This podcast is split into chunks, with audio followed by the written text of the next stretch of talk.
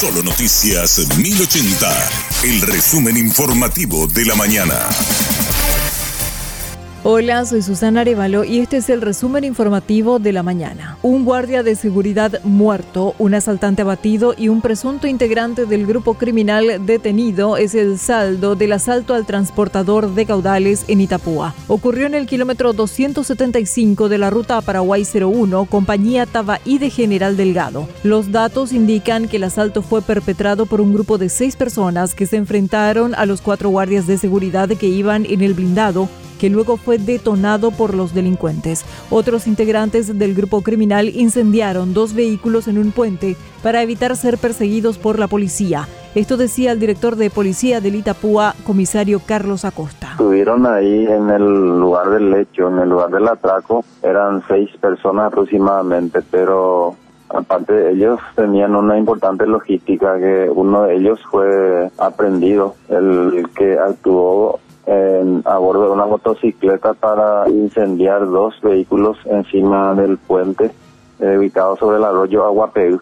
Estos delincuentes utilizaron bastante explosivos y también pudimos eh, incautar, rescatar ahí del lugar 10 kilos aproximadamente de explosivos que quedaron en el vehículo donde fue abatido este delincuente. El delincuente abatido fue identificado como Vicente Amado Alderete, considerado como el explosivista del grupo. Tenía dos órdenes de captura por asociación criminal y robo agravado. En cuanto al guardia de seguridad que murió, el médico forense Juan Ángel Villalba indicó que se hizo todo lo posible para salvarlo, pero esto no se pudo dar debido a la cantidad de disparos que recibió. Llegó con signos vitales todavía en el hospital donde le recibimos, eh, en la urgencia. También tenía una lesión muy importante en la parte posterior del eh, abdomen, ya más menos fosa lumbar, ahí en la ubicación eh, derecha, donde podían introducir la mano porque salían las vísceras por ahí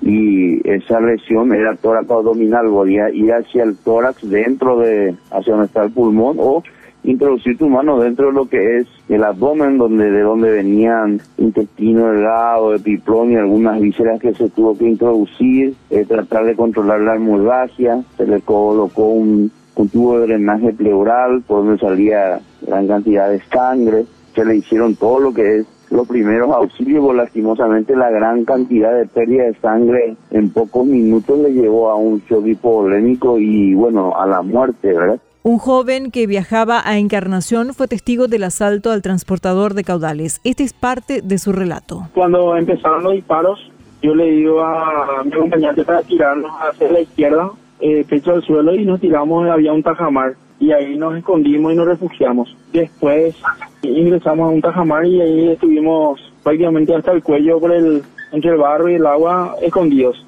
Y en eso viene uno de los, de los encapuchados y pide la, la llave de la camioneta y ahí le ve a mi acompañante y le apunta a ella con el arma y le dice dame la llave porque te iba a matar y le dice ella yo no tengo la llave le entonces yo me levanto y me entrego y le digo yo tengo la llave le mm. y me apunta a mí con el arma larga verdad prácticamente a un metro mío y me dice dame la llave o te mato y le le, le o sea sin mirar al rostro con la cabeza hacia abajo me entrego y le digo no no hagas nada por favor te doy la llave y le tiro la llave. Agarra la llave y se va hacia mi vehículo y lo primero que hace, o sea, lo que yo me di cuenta que hizo fue eh, buscar para ver si tenía cámara mi vehículo. Y mi vehículo no tiene cámara, así filmando hacia, hacia afuera y nada de eso.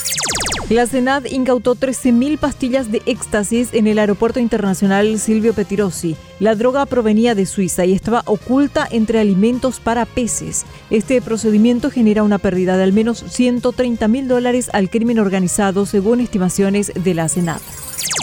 El gobernador de Central, Ricardo Estigarribia, anunció la habilitación de un centro de rehabilitación para adictos en Fernando de la Mora. En menos de 30 días, la gobernación de Central estaría habilitando la clínica, el Centro Médico Integral de Salud Mental y Adicciones. Eso estaría ubicado en la ciudad de Fernando La Mora para ofrecerle ese servicio a ese adicto o a esa familia que hoy está necesitando. Porque hay mucha gente que seguramente necesita ese servicio para rehabilitarse y un adicto no es el problema solamente del adicto, sino la arrastra a toda una familia, a toda, a toda una, un, conjunto de amistades, a todo su entorno le arrastra. Nosotros vamos a habilitar, vamos a habilitar ese, esa clínica para darle esa atención y también para enfocarnos también en el problema de salud mental. Hay una alerta de tormentas para la región oriental y el centro y sur de la región occidental. El sistema estará activo sobre el territorio en toda la jornada del jueves 9. La tormenta incluirá lluvias de hasta 80 milímetros, ráfagas de viento de hasta 120 kilómetros por hora, alta frecuencia de tormentas eléctricas y probable caída de granizos.